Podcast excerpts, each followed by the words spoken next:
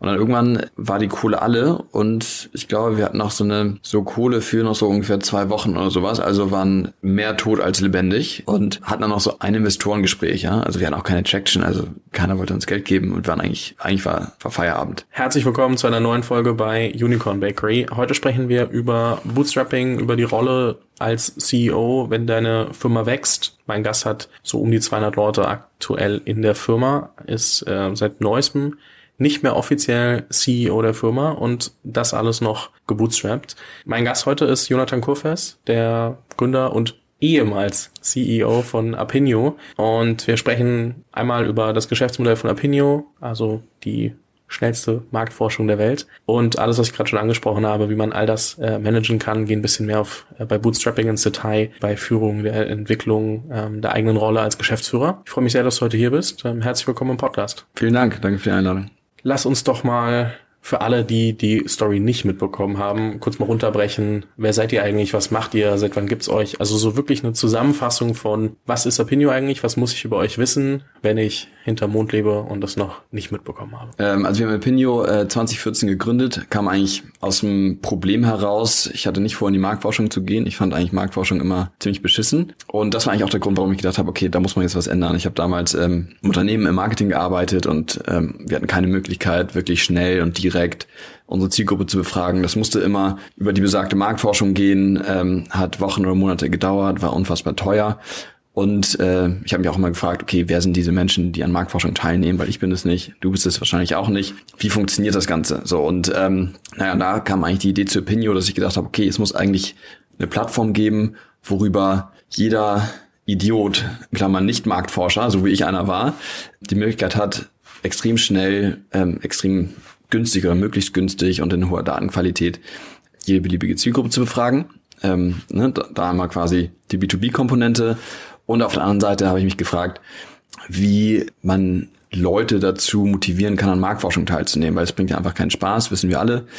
Und fand ist damals äh, sehr paradox, dass damals sind so die ganzen sozialen Netzwerke, Facebook, Twitter und so hochgekommen, dass dort die Bereitschaft, seine Meinung zu teilen, sehr, sehr hoch ist, nur eben bei Marktforschung nicht. Aber es ist nichts anderes, als seine Meinung zu teilen. Und habe dann überlegt, man müsste eigentlich ein soziales Netzwerk für Meinungen bauen, was man dann eben über Marktforschung monetarisiert. So, und das war dann die, die Idee. Ich hatte aber damals äh, keine Ahnung von Tuten und Blasen, wie man, wie man so schön sagt, sondern hatte nur diese Idee, wie das in Theorie laufen könnte und habe es auch meinem Unternehmen gepitcht. Die haben gesagt, ähm, nerv uns nicht, erzähl uns nicht, wie die Marktforschung zu funktionieren hat. Und so kamen wir dann zu eben äh, Opinio aufzubauen. Ähm, erstmal äh, Kai und ich, der CTO und äh, Co-Founder und dann später kam auch Max dazu, der weitere Co-Founder. Jetzt mein nachfolgender CEO. Und ja, und da haben wir eigentlich genau das gebaut, was ich eben erzählt habe. Also eine Plattform einmal und dann eben dieses soziale Netzwerk und damit tatsächlich die schnellste Marktforschung der Welt gebaut, über die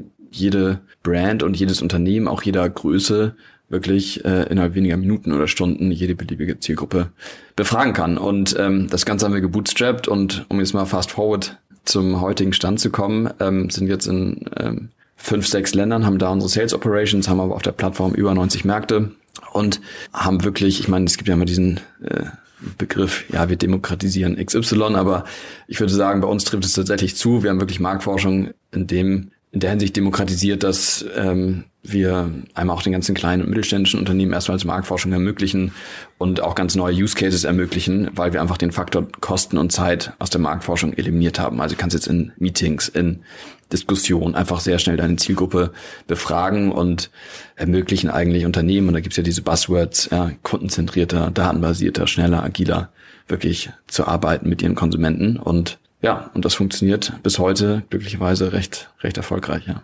Ja, ist schon eine sehr, sehr spannende Story. Und ähm, ich meine, wenn ich jetzt an, an Marktforschung denke, so wie ich das irgendwie mal wahrgenommen habe, als ich noch in der, in der Schule und Uni war, äh, wo dann immer so die Frage bekommst, willst du an dieser Umfrage mit äh, teilnehmen? Und dann kriegst du irgendwie einen 20 Euro Amazon-Gutschein oder so. Oder du hast die Möglichkeit einzugewinnen. Das war noch, äh, der war noch viel besser. Was ist denn... Was natürlich vielleicht ganz, ganz kurz dazu, weil das ist auch mal ganz interessant, was natürlich auch dazu führt, dass die Menschen so antworten, wie sie denken, wie sie am meisten Kohle bekommen. Ja, also der Gutschein zum Beispiel. Und das führt natürlich unweigerlich zu einer schlechten Datenqualität, weil die Menschen antworten dann, wenn die gefragt werden, besitzt du fünf SUVs, sagen die ja, weil die vermuten dann eine Umfrage dahinter, was wiederum dazu enabled, eine, die Umfrage zu bekommen und dann eben auch den Gutschein, was der ursprüngliche Grund war, warum sie sich dafür angemeldet haben, weil es bringt keinen Spaß. Und deshalb gucke ich auch sehr kritisch auf diese ganze Marktforschungsindustrie, beziehungsweise insbesondere auf die traditionellen Online-Panels, weil eigentlich jeder weiß, dass die Datenqualität schrottig ist, aber alle sitzen im gleichen Boot und keiner hinterfragt das und jeder arbeitet trotzdem mit den Daten. Bis wir eben wir gekommen sind und gesagt haben, man muss die Leute intrinsisch motivieren und darf nicht den monetären Incentive zu hochschrauben. Okay, also heutzutage ist es quasi ein soziales Netzwerk. Ich teile meine Meinung und dann ab und zu kriege ich eine Frage ausgespielt oder und, und soll dazu meine Meinung sagen? Oder wie sehe ich, äh, also wie, wie habt ihr das umgedreht? Weil so wie ich mir das jetzt vorstelle und wie du es erzählt hast, kriege ich keinen 20 Euro Amazon-Gutschein am Ende. Nee, genau. Also wir, wie gesagt, wir sind der Hypothese gefolgt, dass Menschen grundsätzlich gerne ihre Meinung teilen. Ne? Siehe soziale Netzwerke und das haben wir eben mit einer guten UI und UX so aufbereitet, dass wir eine Plattform gebaut haben oder eine App gebaut haben, ein Netzwerk gebaut haben, worüber die Menschen oder die User konstant ihre Meinung teilen, ja, und sich auch vergleichen können. Und es sind dann nicht nur Marktforschungsfragen, sondern eben Fragen aller Art, ja. Was wärst du lieber, hübsch oder intelligent? Und dann klickst du auf intelligent, dann siehst du 65 Prozent der Deutschen werden auch lieber intelligent und so weiter und so fort. 10.000 Fragen. Das heißt aber von der User Experience, ich beantworte die ganze Zeit Fragen und, äh, und kann mich vergleichen. So, das ist quasi der erste Use Case. Der zweite ist dann, dass ich auch selbst fragen kann. Also es geht alles um Frage-Antwort. Ja, ich kann selbst die Community befragen und quasi um kleinen Marktforschung machen. Und dann gibt es eben manchmal auch diese ähm, ja, richtige Umfragen von Unternehmen, da kann ich mich dann nicht vergleichen.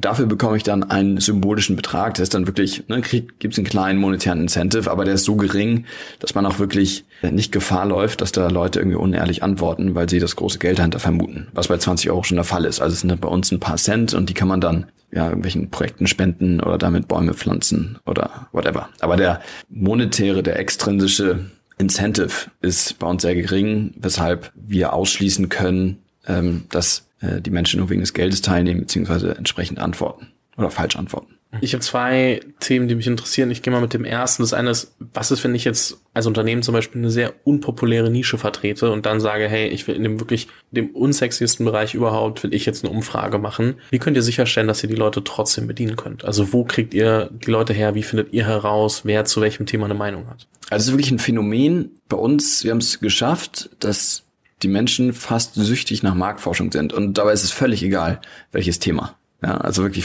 völlig egal. Die in Deutschland ist eine Umfrage wirklich häufig nur ein paar Minuten im Feld, weil es so schnell geht. Die kriegen eine Push und sagen, okay, endlich eine Marktforschungsumfrage, die ich beantworten kann. Und dann schon wieder, dann schon wieder vorbei. Also diese Sorge gibt es nicht, dass bei unpopulären Themen die Menschen nicht mehr bereit sind, an den Umfragen teilzunehmen. Also es sogar ganz, also wir erheben ja auch jeden Tag, ich glaube mittlerweile zwei, drei, vier Millionen Meinungen jeden Tag, ohne dass wir irgendeinen Cent dafür zahlen, weil Menschen einfach Spaß daran haben. Und was wir jetzt gerade machen, wir entwickeln gerade Pinio von diesem, von der quantitativen Marktforschung hin zur qualitativen Marktforschung weiter. Und das ist wirklich frappierend und auch, auch erstaunlich. Da machen wir zum Beispiel so Produkttests, schicken wir den äh, Leuten Produkte und die äh, bewerten die dann eben qualitativ über, über Video. Und auch da ist die Bereitschaft extrem hoch. Und in dem Beta-Test, den wir jetzt gefahren haben, war sogar die Bereitschaft, Feedback zu geben, höher bei denen, die gar nichts bekommen haben, als bei denen, die etwas bekommen haben. Ja, also es gibt eigentlich nichts, was die User nicht machen, wenn man es irgendwie ordentlich aufbereitet und ordentlich macht. Dann äh, lass uns mal zurück zum Anfang gehen. Ich glaube, auf Produktseite ist das ja dann spannend. Womit habt ihr angefangen? Ähm, habt ihr angefangen, zu überlegen, welche Fragen wollen wir den Leuten stellen oder wie habt ihr das Produkt von null gedacht, dass die Leute es überhaupt anfangen, so zu benutzen und genau das entsteht, was du gerade beschreibst? Das ist eine sehr gute Frage. Tatsächlich am Anfang hatten wir diesen spielerischen Part von ich vergleiche meine Meinung oder ich stelle selbst Fragen gar nicht in der App mhm. vorgesehen. Aber wir haben natürlich relativ schnell gemerkt, dass wir ohne weitere Use Cases in der App in dieses Henne-Ei-Problem laufen. Ja, keine Surveys, keine, oder keine Kunden, keine Surveys, keine Surveys, keine User, weil sonst ist die App ja tot. Und keine User, keine Surveys. Also wir mussten dieses Problem so ein bisschen lösen und es schaffen, eine, sag ich mal, engaging App zu haben und eine aktive Community, um überhaupt Marktforschung äh, anbieten zu können. Und deshalb haben wir dann irgendwann gesagt, okay, dieses Frage-Antwort-Prinzip, das war einfach unsere Hypothese. Das funktioniert, das interessiert die Menschen. Ich bin auch einfach so von mir selbst ausgegangen. Ich fand es immer interessant, wie steht man selbst im Vergleich zu den anderen irgendwie da. Man kennt es ja manchmal, beantwortet man mhm. irgendwelche Fragen. Und haben gesagt, okay, das müssen wir jetzt irgendwie anfüttern, diesen ganzen Content, damit die User in der App bleiben. Und es war dann tatsächlich auch so, ja, als wir die App dann gelauncht haben, dann war es wirklich so, okay, jeden Tag mussten wir, es war wirklich so ein bisschen so ein Wettlauf gegen Zeit, jeden Tag mussten wir als, als Gründerteam 100 dieser Quickies, wie wir sie nennen, das sind diese Fragen, äh, schreiben, damit die User am nächsten Tag dann wieder was zum Antworten haben. So. Und so kam das dann quasi eher nachträglich dazu. Es war nicht Teil der ursprünglichen mhm. Idee, aber haben wir, wir haben es recht schnell gemerkt, ja, dass das irgendwie der Motor sein muss, ansonsten funktioniert das Ganze nicht, dieses Community-Prinzip nicht. Ja, verstehe ich. Eine Sache, die mir gerade so aufgefallen ist, ich meine, es gibt wahrscheinlich viele Unternehmen, die dieselben Fragen stellen und dieselben Sachen herausfinden wollen. Und wenn es ähnliche Fragen gibt, greift ihr dann auch einfach zum Teil auf ein Repertoire zurück, wo ihr sagt, okay, wir haben diese Fragen schon öfters mal gestellt, wir haben die Daten ja schon, wir wissen schon und können dann noch schneller das Ergebnis liefern und können das dann immer noch anreichern mit Daten, die jetzt aktuell beantwortet werden? Ähm, nee, machen wir nicht. Ähm, aus mehreren Gründen. A, weil jede Umfrage, die ein Unternehmen mit uns macht, ist dann wirklich Eigentum des Unternehmens mhm. und ähm, wird auch nicht wiederverwertet. Also wir nutzen die Daten selbst nicht, um irgendwie unsere User zu profilen, ja, oder ne, irgendwie da irgendwelche Zielgruppenmerkmale äh, rauszufiltern. Das machen wir alles immer sehr separat.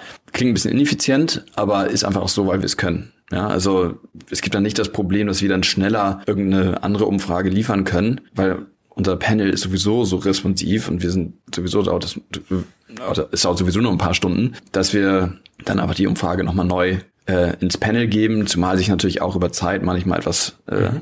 Verändert und wir auch immer den Anspruch haben, zu sagen, okay, wir wollen immer die aktuellsten Daten liefern, also Primärdaten, nicht irgendwie Sekundärdaten wie andere Plattformen.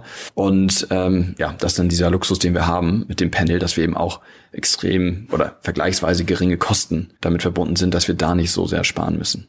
Okay, verstanden. Eine der größten Fragen, die sich, glaube ich, viele Gründer und Gründerinnen am Anfang ihres, ihrer Produktentwicklungsphase und dann auch ihres Markteintritts stellen, ist Pricing. Ähm, jetzt hast du schon gesagt, okay, ihr habt keine hohen Incentivierungskosten für die Leute, was, glaube ich, schon mal ein großer Unterschied ist zu anderen äh, Marktforschungsinstituten. Ihr müsst nicht irgendwo rausrennen, die Leute teilweise per persönlich befragen oder ähm, dann irgendwie große E-Mail-Kampagnen machen etc. Ihr habt die Leute ja schon auf der Plattform oder das heißt ja dann auch über die Zeit entwickelt. Das war äh, ist ja nicht von Tag eins genauso gewesen wie heute. Schön wär's, mhm. aber äh, auch da braucht es ja immer ein bisschen Zeit.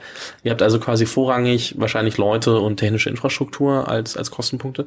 Wie preist man dann sowas? Das ist ja also wonach habt ihr für euch den Preis ausgesucht und gesagt, okay, das ist jetzt der optimale Preis. Ich meine, das war bestimmt ein Prozess, dementsprechend kann, glaube ich, mal so ein bisschen durchlaufen. Äh, ja, es war tatsächlich so ein evolutionärer Prozess, zumal wir ja auch am Anfang gar nicht genau wussten. Also wir hatten wirklich in allen Belangen im Übrigen, also jetzt nicht nur was Pricing angeht, aber sowieso was Marktforschung angeht. Keiner von uns hatte jemals in der Marktforschung gearbeitet. Wenig Ahnung. Also war wirklich sehr viel Trial and Error und viel Learning by Doing. Ähm, also wie, wie haben wir angefangen? Ähm, am Anfang, glaube ich, hat jede Frage irgendwie 10 Cent gekostet. Also das war so unser initiales Pricing. Zu dem Zeitpunkt hatten wir ungefähr anderthalb Kunden. Ja? Mhm. Und dann irgendwann haben wir das so ein bisschen ähm, das heißt, ich habe eine Frage gestellt und die konnte so vielen Menschen wie möglich ausgespielt werden oder pro Frage, die beantwortet wurde. Also wenn ich eine Frage gestellt habe und 100 Leute haben die beantwortet, habe ich 10 Cent mal 100 Antworten gezahlt. Genau, okay. genau so. Ja, also okay. 10 Cent pro okay, Frage ja, und Teilnehmer. Und dann haben wir dann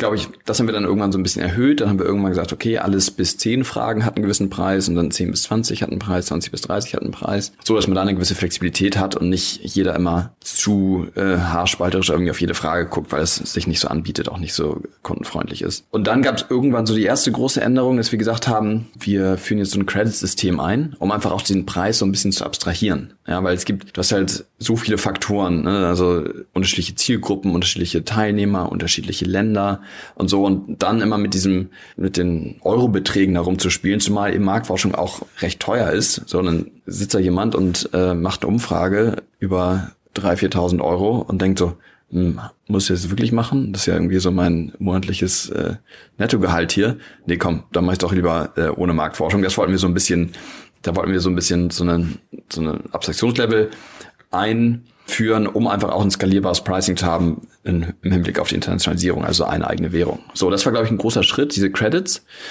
Was wir da dann irgendwann auch gemacht haben, ist, dass wir so eine Usage-Based Subscription im Prinzip eingeführt haben. Weil Marktforschung, und da haben wir uns lange die Zähne ausgebissen, ist natürlich einfach ein projektbasiertes Business. Ja, anders als so ein CRM-Tool, das nutzt du irgendwie jeden, jeden Tag ungefähr gleich und bist auch dann bereit und da macht es auch Sinn, eine Subscription zu zahlen. Du zahlst jetzt nicht pro Deal oder sowas, aber Marktforschung ist es halt ein bisschen anders. Manchmal hast du einen großen Marktforschungsbedarf und dann gibt es aber auch ein, zwei Monate, da machst du keine Marktforschung. Und es ist natürlich einfach sehr kundenunfreundlich oder kein Mensch, glaube ich, zahlt für etwas, was er äh, zahlt gern für etwas, was er nicht nutzt. Deshalb haben wir gesagt, okay, wie kriegen wir diese beiden Welten so ein bisschen zusammen und haben eben diese Usage Usage-Based Subscription, ähm, die so funktioniert, dass Unternehmen sich einfach am Anfang des Jahres oder wann auch immer sie zu uns kommen, ähm, mit Credits aufladen. Je mehr Credits sie sich kaufen, desto günstiger der Preis, also recht simpel. Und dann können sie diese Credits eben flexibel für ihre Projekte global nutzen und, und einlösen, ja, ohne dass sie irgendwas zahlen für die Plattform. Die Plattform stellen wir komplett kostenlos zur Verfügung. Und dieses Pricing-Modell hat sich sehr bewährt. Es ist sehr kundenfreundlich. Kunden lieben das, weil es ist so no strings attached. Ne? Also man zahlt nur das, was man braucht. Und für uns natürlich auf der anderen Seite ist es auch attraktiv, weil es immer es, es ist immer Upfront Payment, das heißt immer guter Cashflow, was wir dann wiederum ein investieren können in irgendwelche Wachstumsinitiativen. Gerade für uns als Bootstrap Company ist somit jeder ja, großer Kunde, ohne dass wir jetzt ja so hart am Wind segeln, dass irgendwie wir gucken, okay, welcher neue Deal kommt jetzt rein, aber ähm, ist natürlich dieses Modell ähm, auch deshalb sehr attraktiv, weil wir quasi immer eine kleine Seed-Runde Seed mit jedem, mit jedem neuen Kunde, mit jedem neuen Kunden haben. Ja. Ja, ist schon spannend, ne? Und am Ende, ich meine, also wenn ich jetzt jedes Mal auf den letzten Cent überlege, so was kann ich jetzt gerade machen, dann nehme ich wahrscheinlich auch immer, am Ende werde ich wahrscheinlich mehr Geld ausgeben, wenn ich einmal wirklich so überlege, was könnte ich alles machen, anstatt von mir jedes Mal neu eine Kaufentscheidung überlegen zu müssen. Ist, glaube ich, auch ganz spannend, ähm, so psychologischer Natur bei den, bei den Kunden dann auch, dass sie sagen, okay, komm, dann können wir es auch nutzen und ich kann mir auch vorstellen, dass die Leute, wenn, sagen wir, sie kaufen Beispiel eine halbe Million Credits und sie geben 400.000 aus, dann kann ich, kann ich die dann mit ins nächste Jahr nehmen? Theoretisch nein, praktisch ja.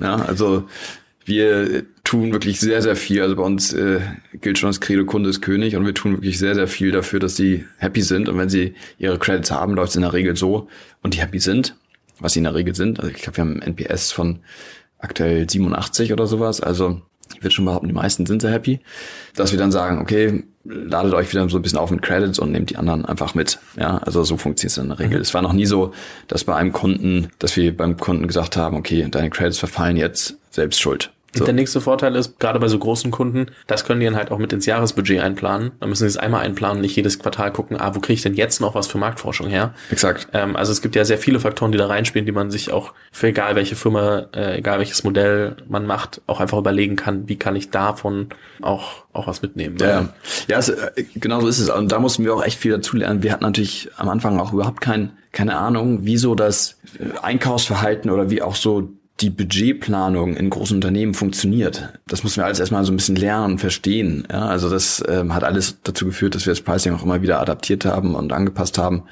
Davor war das einfach schlichtweg Unwissenheit. Ja. Boah, ich sehe schon, ich müsste mal eine Podcast-Folge mit jemandem aus dem Procurement und dem Einkauf von irgendeiner großen Firma machen. So, kannst du mal den Prozess erklären, dass Leute verstehen, wann, welcher Zyklus?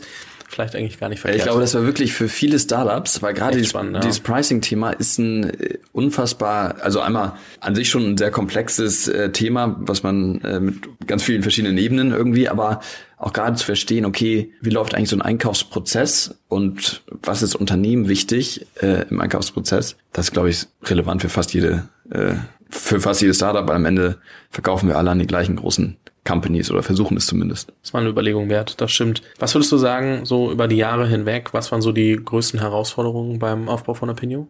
Also schon, schon, schon ein Stretch, ja. Also ähm, kam, was war die größte Herausforderung? Kann ich dir gar nicht so genau sagen. Ich meine, initial war es natürlich, ähm, man fängt erstmal an, braucht erstmal ein Team, ja. Also ich glaube, damit fängt alles an. Ein Team, was funktioniert, was irgendwie komplementär ist, was auch so den gleichen, sag ich mal, so ähnliche Werte, ähnliche Prinzipien hat, aber gleichzeitig natürlich auch komplementär. Das ist, glaube ich, schon auch ein bisschen glückliche Fügung, wenn man sowas findet. Und ja, und dann auch kommt, kommt es darauf an, was für Vorkenntnisse man hat. Ja, also ich musste jetzt ganz vorne anfangen, also musste erstmal irgendwie verstehen, okay, wie gründet man überhaupt ein Unternehmen? Ähm, wie baut man ein Produkt? Wie funktioniert überhaupt ein Produktentwicklungsprozess? Ähm, wie macht man Sales? Ja, also wie kriegt man die ersten Kunden? Ähm, ich habe am Anfang tagelang, stundenlang einfach nur Rezeption angerufen. Also wirklich so, äh, heute würde man sagen, okay, ist ja amateurhaft, aber wirklich so. Einfach irgendwelche Companies rausgeschrieben und dort irgendwie in der Zentrale angerufen und dann irgendwann mit irgendwelchen Ausreden oder unter irgendwelchen Vorwänden versucht, zu den richtigen Ansprechpartnern zu kommen.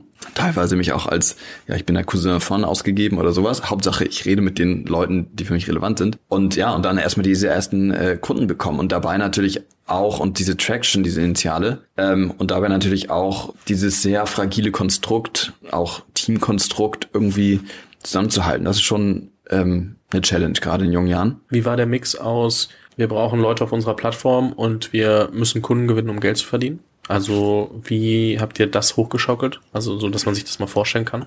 Also am Anfang war das wirklich, also wir hatten ja keinen, wir sind ja Bootstrap, wir hatten am Anfang auch kein Geld. Das heißt, das wurde dann alles und wir hatten Kai, der sich ums Produkt gekümmert hat und da war ich dann schon für die ganze Sales-Seite zuständig. Ähm, natürlich aber auch produktseitig so tief drin, dass wir überlegt haben, okay, wie kriegen wir die User? Und am Anfang haben wir tatsächlich, also wir haben die App auch zuerst gelauncht, weil wir gesagt haben, okay, wir müssen ja erstmal dieses Netzwerk bauen, um das irgendwie jemandem anbieten zu können und monetarisieren zu können. Hatten dann aber das große Glück, dass wir ohne dass wir genau wussten, weshalb, ja, wir hatten auch gar keine, sag ich mal, App Analytics, ja, hatten wir gar nicht wussten, glaube ich, bis zwölf Monate nach Launch gar nicht so genau, wie viele User wir eigentlich haben. also kann man sich auch heute gar nicht mehr vorstellen. Ähm, das heißt, da war das ein bisschen ja Glück oder ja ja Glück, ähm, dass wir eine App haben hatten, die auch direkt funktioniert hat, wo wir dann sehr schnell zu Unternehmen rennen können und sagen können, okay, die Plattform ist noch nicht super hübsch, aber wir haben eine Zielgruppe, äh, die für euch super relevant ist und werberelevant, nämlich die Jungen.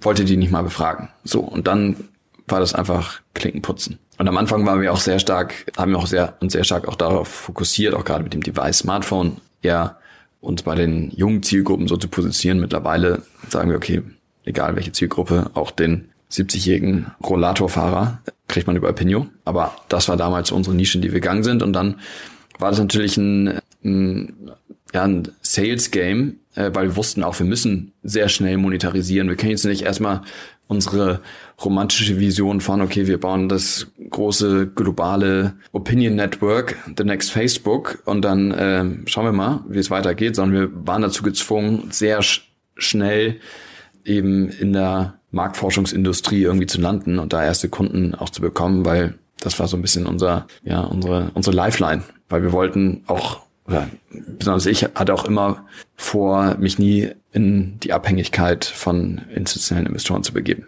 Apropos Lifeline und äh, dementsprechend auch zu gucken, wie, wie managt man das. Ähm, können da jetzt kein Riesenthema draus machen, weil es sehr abstrakt wird, aber Cashflow Management ist ja also gerade, glaube ich, umso relevanter für viele Startups da draußen. Die Marktsituation, egal ob ich äh, Geld von Investoren habe oder nicht, ähm, hat sich ganz schön angespannt und da muss ich da sehr drauf achten. Wann war es für dich so, dass du gesagt hast, okay, da kann ich eine große Investition rechtfertigen und wie nicht? Also wie triffst du Cashflow und Liquiditätsentscheidungen, wenn du weißt, okay, da wird, also ich bin selbst als Firma dafür verantwortlich, dass diese Kohle auch wieder reinkommt und dass das auch funktioniert? Ja, ist eine sehr gute Frage. Also äh, meine Mutter hat schon immer gesagt, so ah, leb nie über deinen Verhältnissen, so und mach nicht Schulden. Das waren immer so ihre ihre beiden Voraussetzungen. Und da ist viel Wahres dran. Ähm, auch gerade wenn man heute so in die Businesswelt schaut, wird ja nur auf Wachstum geguckt, aber wenig darauf, ob es wirklich nachhaltig ist. Und wir waren natürlich einfach historisch so ein bisschen dazu gezwungen, einfach sehr immer die richtigen Entscheidungen zu treffen. Wir konnten es uns schlichtweg nicht erlauben, irgendwie falsche Growth Invests äh, zu machen und mussten da sehr, sehr genau und penibel sein. Und wie wir tatsächlich mittlerweile so ein bisschen oder nicht so ein bisschen, aber Opinion steuern ist, äh, wir haben so ein paar Metriken gesetzt, die uns am, immer angucken, die immer in so einem grünen Bereich sein müssen. Also das eine ist, dass wir immer dreifach der monatlichen Kosten als Cash-Puffer auf dem Konto haben müssen. Unsere Kosten steigen natürlich, ne? du hast gesagt, 200 Mitarbeiter sind wir mittlerweile.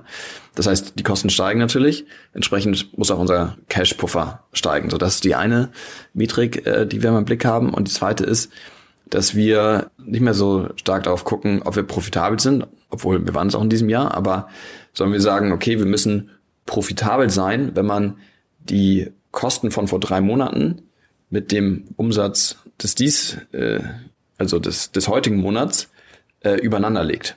So dass sich das immer im, im Verhältnis im, oder dass das immer im Verhältnis gesund ist. Ja, also das darf nie so, die Schere darf nie zu groß sein von ähm, von äh, Kosten und Umsatz, weil wir natürlich immer diesen positiven Cashflow haben, weshalb wir theoretisch noch mehr ausgeben könnten. Und das hat sich eigentlich bei uns so ein bisschen bewährt. Und danach gucken wir schon immer und dadurch, danach ist sogar auch unser Management incentiviert, dass diese Metriken immer auf grün sind. Und wenn wir die mal reißen, dann müssen wir gucken, dass wir die wieder einfangen. Und so sind wir eben sowohl in so, ja, in so, in so Jahren wie jetzt im letzten oder im vorletzten Jahr, wo wir ex extrem stark wachsen, immer in so einem Szenario gelaufen, wo wir wussten, okay, es ist jetzt nicht über unsere Verhältnisse hinaus, sondern wir haben da immer noch eine gewisse Balance, die uns jetzt auch so ein bisschen krisenfester und ähm, gesünder dastehen lässt als vielleicht andere Unternehmen. Und ne, wir haben auch keine Layoffs oder sonst irgendwas. Sieht auch nicht so aus, sondern wir heiern weiter. Und das ist schon, finde ich zumindest, so eine gewisse Verantwortung, die auch jedes Unternehmen und Management im, im Generellen immer haben muss, weil es geht nicht nur um Wachstum, sondern eben auch um eine gewisse unternehmerische Verantwortung. Und da musst du einfach gucken, dass du deine Zahlen im Griff hast und irgendwie auch nachhaltig und gesund wächst und nicht Wachstum um jeden Preis, wie es ja manchmal im, Unternehm unternehmerischen Playbook heutzutage steht. Ähm, jetzt hast du vorhin angesprochen, dass ihr oft auch am Anfang des Jahres und jetzt die Budgets der Firmen zugeordnet bekommt und äh, dementsprechend am Anfang so eine Finanzspritze bekommt. Habt ihr inzwischen genug Firmen, dass sich deren, sagen wir mal, abweichende Geschäftsjahre übers Jahr so verteilen, dass ihr einen konstant, also dass ihr, weil du gesagt hast, ihr, ihr legt den Umsatz von vor drei Monaten über die Kosten von heute. Ob, also was Andersrum aber, ja. Andersrum, mein ja. Fehler. Das ist, ist dann immer so perfekt. Nee, aber dass ihr dann, ich meine, wenn viel Umsatz vorgezogen ist, wie kann ich den da noch mit reinrechnen? Also rechne ich die dann anhand der Kampagne mit rein oder ist es dann trotzdem neue Sales, die, die dazukommen, die das dann ausgleichen müssen? So, wie, wie spielt das alles zusammen?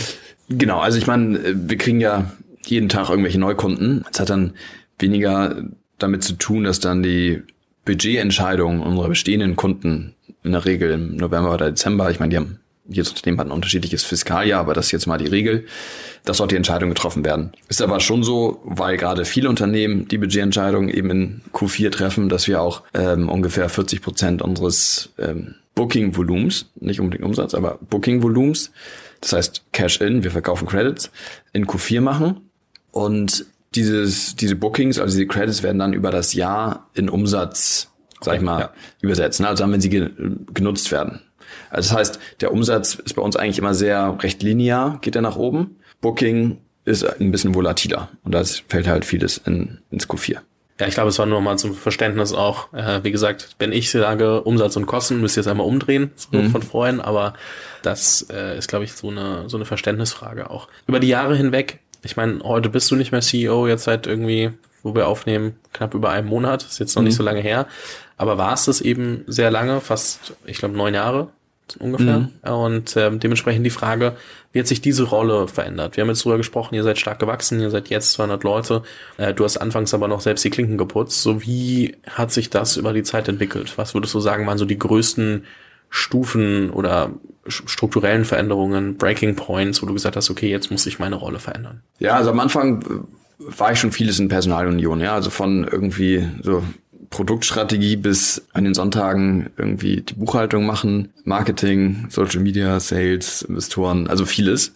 Und irgendwann, jetzt zum letzten, und dann, wie gesagt, hatten Max und, und ich eigentlich immer so eine, also Max und ich ergänzen uns sehr, sehr gut. Und so in den letzten zwei Jahren hatten wir dann immer mehr die, auch die Aufteilung, auch mit dem Rest des äh, Leadership-Teams, dass ich mich so aus dem, sag ich mal, internen Stakeholder-Management, also auch aus der internen Kommunikation so ein bisschen heraushalte und das ähm, in die Hände von Max und den, dem Rest unseres Leadership-Team, Leadership-Teams lege und ähm, meine Rolle so ein bisschen eher so definiere, dass ich nach außen spreche, also ein bisschen so der Filter nach außen bin, aber auch der Filter bin, wer oder was in die Opinion Bubble reinkommt. Ja, also ich mache so Partnerships oder so Produktinitiativen und ähm, schau, dass wir ähm, auch von dem äh, im Leadership-Team einfach ein gutes Setup haben und guck, okay, das ist wie so ein bisschen so ein Musik Mosaik bauen, ja, so ein Unternehmen. Ähm, was braucht die Organisation, um zu funktionieren? Welche Ressourcen brauchen wir? Und ähm, das hat eigentlich sich sehr, sehr bewährt. Und ähm, jetzt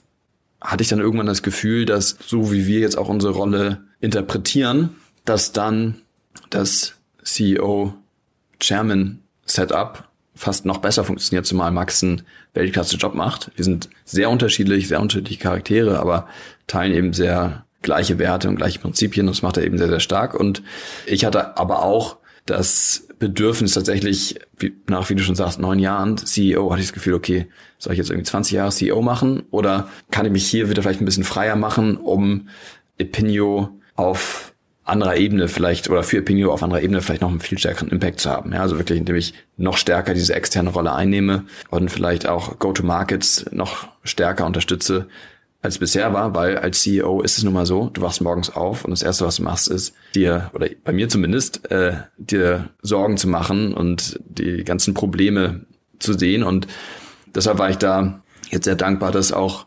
Max äh, ja, sich bereit erklärt hat, so in diese CEO-Rolle zu rutschen, sage ich mal, die zu übernehmen. Und das macht er auch sehr, sehr gut.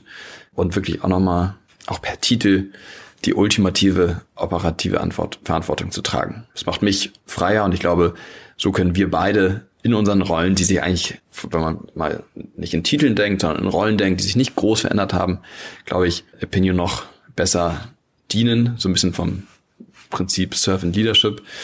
Und ja, bin sehr happy, dass wir es wieder mal geschafft haben, irgendwie, weil es gab ja immer wieder Veränderungen, auch im Leadership-Team wieder mal geschafft haben, da glaube ich ein sehr, sehr starkes Setup für Opinion zu schaffen. Und ähm, finde auch da so dieses Signal tatsächlich irgendwie auch ähm, wichtig. Also ich versuche auch Opinion so aufzubauen, dass die Leute nicht zu sehr in Titeln denken oder nicht zu sehr in hierarchischen Strukturen. Ich finde, das macht, ja, grenzt immer sehr stark ein, macht wenig, sag ich mal, agil, ähm, sondern dass wir uns eher als stetig wachsender Organismus verstehen, wo jeder unterschiedliche Hüte aufhat, jeder unterschiedliche Rollen, Ne, der eine Hut ist größer, der andere kleiner, der andere ist eher so geshaped, der andere so. Und wir einfach nur als Organisation und jeder äh, bei Pinio die Verantwortung hat zu gucken, okay, wie kann er mit seinen Stärken ähm, Pinio äh, am meisten nach vorne bringen. So, und ich glaube, durch diesen Schritt, dass ich jetzt gedacht habe, okay, ich äh, ne, gebe jetzt auch äh, den CEO ab, weil ich glaube, ich an anderer Ebene, unabhängig von dem Titel, noch mehr äh, leisten kann, dass wir vielleicht auch äh, bei Pinio ein bisschen wegkommen von, okay, oder vielleicht auch allgemein, dass Titel immer das Wichtigste sind, sondern es ist eigentlich das Wichtigste, dass jeder eine Rolle findet im Unternehmen, die zu ihm oder ihr passt und die Pinio erfolgreicher macht. So. Titel ist eigentlich sekundär, weil es ist nur ein Label, was man dann nochmal dran klebt. Ja. Ich finde häufig, wenn ich mir auch so, ja, so ein bisschen so Corporate Cultures angucke, wo ich immer das Gefühl habe, da spielt sehr viel Ego mit oder jeder, es geht nur darum, ähm, möglichst schnell die Karriereleiter irgendwie hochzukommen, ohne vielleicht darauf zu achten, was ist das Beste für die Organisation. Wenn, man, wenn ich so darauf gucke, denke ich mal so, okay, das ist eigentlich nicht das, wohin ich Opinio irgendwann entwickeln möchte, sondern wir sind alle ein Team und Titel sollen eigentlich keine große Rolle spielen. Ja, ich glaube oft ist es auch wirklich so ein Label für die Außenwelt, dass sie wissen zumindest, wer Ansprechpartner sein kann. Ähm, es gibt natürlich auch ähm, genug Menschen, die Titel haben möchten und ähm, ich glaube, da muss man dann schon irgendwie so ein bisschen schauen, so ab wann führt man sie ein? Man braucht sie wahrscheinlich nicht ab Tag eins. Wie, zu welchem Maß führt man sie ein? Wie kommuniziert man sie intern so, dass die Leute merken, okay, das ist nicht das Einzige, was entscheidend ist. Ich glaube, das ist halt dann schon nochmal echt gar nicht so leicht in der Kultur zu verankern, dass die Leute sich nicht nur um Titel kümmern und, und sorgen. Ja, also ich glaube, es ist ganz wichtig auch zu vermitteln, auch jedem Einzelnen in, am Unternehmen, der Wert von den Mitarbeitenden oder von dem einzelnen Mitarbeiter, Mitarbeiterin, der bemisst sich nicht am Titel. So. Und ich glaube, das ist einfach so ein Mindset, was man immer wieder sehr proaktiv auch ähm, in die Organisation tragen muss, dass jeder einen, einen sehr großen Wert, ansonsten wäre er nämlich nicht da, für die Organisation hat und man auch eine sehr stärkenorientierte Betrachtung hat von den einzelnen Mitarbeitern, nicht von dem, nicht darauf guckt, was sie nicht können, sondern guckt, was sie können und eben das so zu channeln, dass sie der Organisation äh, helfen. Also unser Grundsatz ist schon der, jeder muss in dem Bereich, in dem er arbeitet, Champions League sein.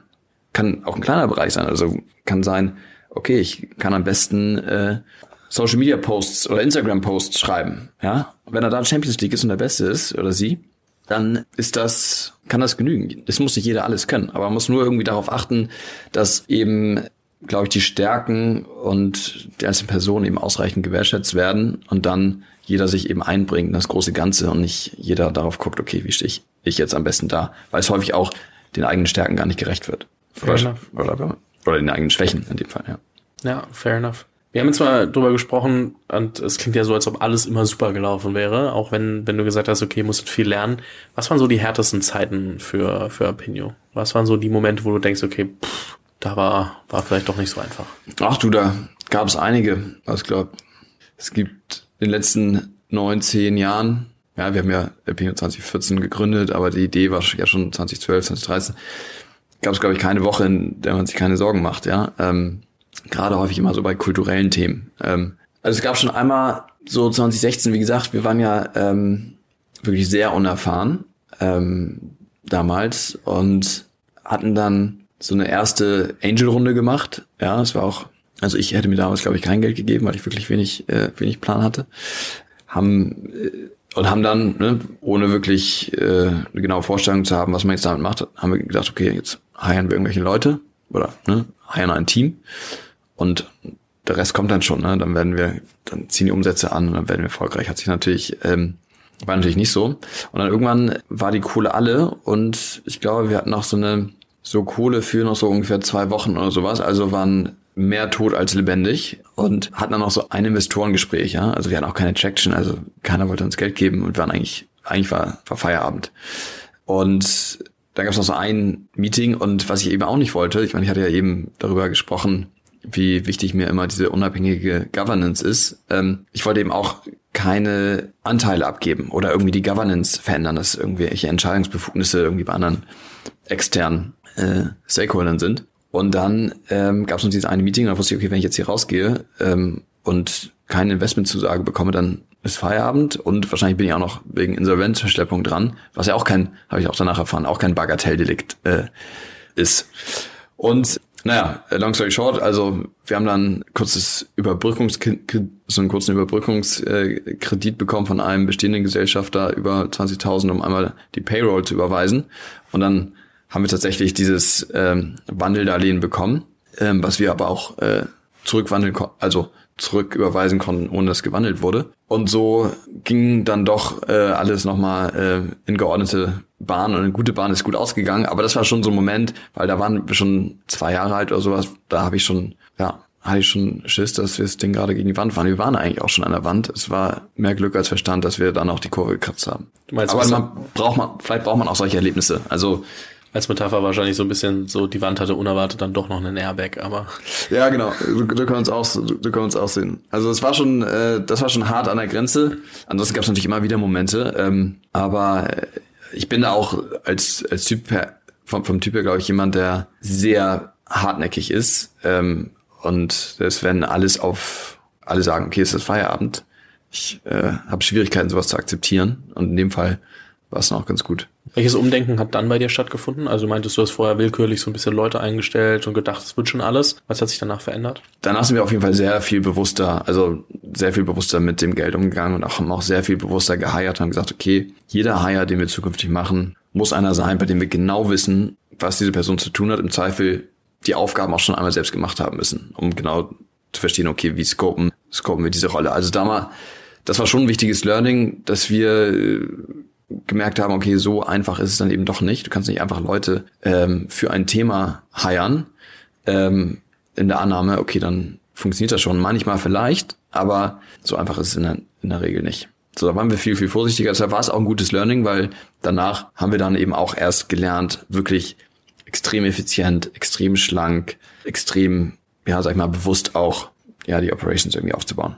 Ja, man hat es ja, glaube ich, in den letzten Monaten und Jahren öfter gesehen, dass ähm, Menschen auf Probleme geworfen wurden und Geld auf Probleme geworfen wurden und man denkt, ach, das löst sich dann schon. Und dann merkt, nee, die Probleme, sie sehen zwar vielleicht mal aus, ob sie gelöst werden, aber sie bestehen immer noch, sie werden halt irgendwie so ein bisschen zugekleistert. Und das ist, glaube ich, schon, schon gefährlich. Und da bin ich mal sehr gespannt, wem das jetzt noch so alles um die Ohren fliegt. Ich meine, dir ist es ja irgendwann vor Jahren mal schon nahezu um die Ohren geflogen, sage ich jetzt mal, ähm, aber bei vielen werden wir es, glaube ich, erst noch sehen, weil halt einfach so viel Geld auf dem Konto lag, dass es nicht als Problem wahrgenommen wurde, dass da nicht die Effizienz und Effektivität zustande kam. Es gibt ja genug Firmen, die ja, sehr faszinierende äh, Umsätze haben für das, was sie eigentlich an Geld geraced haben, wo man sich denkt, so, okay, wie zur Hölle habt ihr eine Bewertung von einer halben Milliarde, von einer Milliarde, von was auch immer bekommen?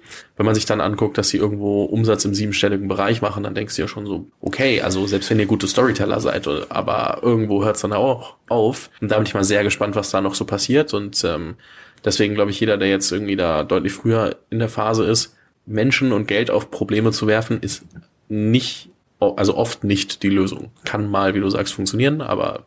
Ja, beziehungsweise nicht mittel- bis langfristig. Also es ist nicht nachhaltig. Und ich glaube, das ist auch so ein bisschen, ja, sag ich mal, der, ist ja ein Phänomen, was es in der Tech-Bubble schon sehr viel gibt. Da wird häufig nicht darauf geachtet. Jetzt schon, jetzt schreien alle nach Effizienz, aber normaler, normalerweise ähm, achtet da keiner darauf, wie nachhaltig, sag ich mal, ein Unternehmen auch aufgebaut ist oder wie nachhaltig ein Unternehmen und gesund es wächst, ist dann häufig, ne? Man hängt dann an diesem VC-Tropf, ja, sagt, okay, jetzt habe ich irgendwie so und so viel Kohle, weil das, weil das Geld gerade sehr locker liegt. Und es muss natürlich ausgegeben werden und Hauptsache es wird irgendwie deployed als Unternehmen. Hauptsache du hirest viel und hängst du da, ähm, hast irgendwie so eine hohe, hohe Burn-Rate und kommst aber auch nicht mehr davon los, weil du hängst wirklich äh, am VC-Tropf wie so ein Drug-Addict und kriegst auch dieses Mindset, was du eben auch brauchst, hin von, okay, das Geld liegt nicht auf der Straße, sondern es ist alles hart verdient und muss auch bewusst irgendwie investiert und ausgegeben werden. Das kriegst du noch, glaube ich, nicht mehr raus aus der Organisation. Also deshalb, also unabhängig davon, von der Governance, finde ich auch immer dieses Mindset wichtig, was glaube ich, oder dieses, ja, diese Kultur wichtig, dass man, die man sich automatisch heranzieht, weil man eben bootstrapped ist. Ähm, ich glaube, es wird teilweise unterschätzt. Ja, absolut. Also deswegen finde ich es auch immer so spannend, über so Bootstrap-Stories zu sprechen, weil man von diesem Bootstrap-Mindset einfach sehr viel mitnehmen kann. Ich muss sagen, die besten Gründer, die ich kennengelernt habe, egal wie erfolgreich und wie weit die sind, haben auch Jahre vor dem Erfolg schon sehr effizient in ihrer Firma gearbeitet. Da nennt man dann oft Operational Excellence, wurde in den letzten Jahren nicht ganz so oft angesprochen, weil es einfach mhm. nicht so, so gefeiert wurde. Aber da gibt es schon echt viele Beispiele oder ein paar gute Beispiele. Und da gibt es auch viele, die so aussehen, als wären sie super. Und wenn du dann halt mal ein paar Insider befragst, die Leute sagen, ja, die Firma war nie so viel wert, das haben die halt einfach gut vermarktet. Und es ist dann schon krass zu sehen, dass die Leute auch gut auseinanderhalten können, ähm, was so ist und was mhm. so ist. Und ähm, die richtig, richtig guten Gründer sind dann auch durch so Krisen wie eine Pandemie, selbst mit Travel-Geschäftsmodellen, durchgekommen, ohne starke Verwässerungen, wo du dir denkst, so krass, also es geht ja gar nicht, die hatten ja von heute auf morgen keinen Umsatz mehr. Da gibt's schon echt faszinierende Beispiele. Und ähm, deswegen haltet euch lieber an die Leute, die, also wenn ihr jetzt gerade irgendwie in der frühen Phase seid, die euch erzählen, okay, passt ein bisschen auf, was ihr macht und ähm, sucht euch Leute, die euch da gegebenenfalls auch äh, unterstützen können als Sparringpartner, Coaching, äh, coachen können, als Mentoren, wie auch immer.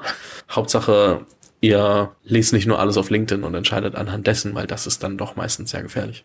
Jonathan, es hat mir sehr viel Spaß gemacht. Ich würde dir tatsächlich noch mal so ein letztes Wort übergeben, wenn du noch so einen Appell an Gründer und Gründerinnen hast. Ich glaube, ähm, von der Opinion Story kann man viel lernen, auch ähm, wie sich wie sich deine Rolle immer weiterentwickelt hat, dass man mal so ein bisschen nachvollziehen kann, was passiert eigentlich, wenn ich jetzt Jahre an was arbeite, was hoffentlich funktioniert. Und ähm, deswegen schon mal vielen lieben Dank. Ich verlinke natürlich LinkedIn, Apinio etc. alles in der in der Beschreibung. Damit es auch lohnt für mich. Perfekt.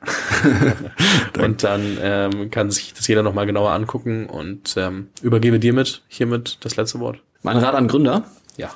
Also ähm, ich glaube, sehr, sehr wichtig ist, glaube ich, so eine Grundtugend, die mir immer hilft im Leben, ist ein äh, großes Grundvertrauen in sich selbst ja, ich glaube, das ist, ist wichtig, weil Gründen ist ein Pain und ist auch super anstrengend und da gibt es viele Hoch und Tiefs und die muss man irgendwie alle durchstehen und darf da nicht wie ein, ein Fähnchen äh, umkippen. Da ist einfach Durchhaltevermögen, Hartnäckigkeit, auch eine Leidenschaft für das Thema extrem wichtig oder was die Amerikaner vielleicht als äh, Grit bezeichnen. Und was ich tatsächlich auch jedem mitgeben kann, ist, ähm, seid einfach immer freundlich. Karma is a bitch. Und ich glaube tatsächlich daran, ich glaube, wenn man äh, viele positive Touchpoints irgendwie im Leben schafft oder auch initiiert, das kommt irgendwie alles wieder zurück und sowas auch bei uns, weil wir sind auch nicht so erfolgreich geworden, weil einer von uns irgendwie die Weisheit mit Löffeln gegessen hat, sondern weil wir immer viel Support hatten. Ähm, und der kam dadurch, dass wir ähm, einfach freundlich, hilfsbereit und respektvoll waren und auch uns selbst nicht zu wichtig genommen haben, glaube ich. Das ist, glaube ich, wichtig. Danke dir. Vielen Dank fürs Zuhören. Falls dir diese Folge gefallen hat, dann musst du auf jeden Fall mal den Unicorn Bakery WhatsApp Newsletter auschecken. Dort bekommst du ein bis zweimal die Woche von mir äh, entweder eine persönliche Sprachnotiz oder eine Content-Empfehlung, Blogpost, Video etc. für Dinge, die du als Gründer unbedingt wissen, lesen, hören musst. Am einfachsten ist es, du klickst auf den Link in der Beschreibung und meldest dich an. Ansonsten kannst du auch auf jungunternehmerpodcast.com slash newsletter gehen.